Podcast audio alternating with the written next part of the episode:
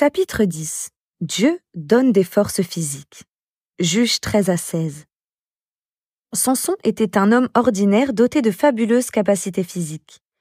Avant sa naissance, Dieu avait annoncé à son papa et à sa maman qu'il ne faudrait jamais lui couper les cheveux. Cela paraissait étrange, mais Dieu avait promis que tant que ses cheveux ne seraient pas coupés, il aurait une force physique surhumaine.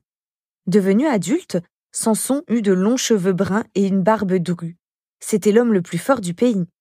La force herculéenne que Dieu lui avait offerte lui servit plusieurs fois pour sauver les Israélites de leurs ennemis. Il était assez fort pour les vaincre tout seul. Un jour, un lion féroce et infamé vint s'en prendre à Samson. Il n'en fut pas effrayé. Il savait que Dieu l'avait rendu assez fort pour vaincre un lion affamé. Il se saisit de lui avec une facilité évidente et le tua à main nue. Depuis ce jour, on ne parla que de la force que, que le Seigneur avait donnée à Samson. Prions. Seigneur, tu as donné à Samson une force surhumaine pour qu'il puisse défendre le peuple hébreu.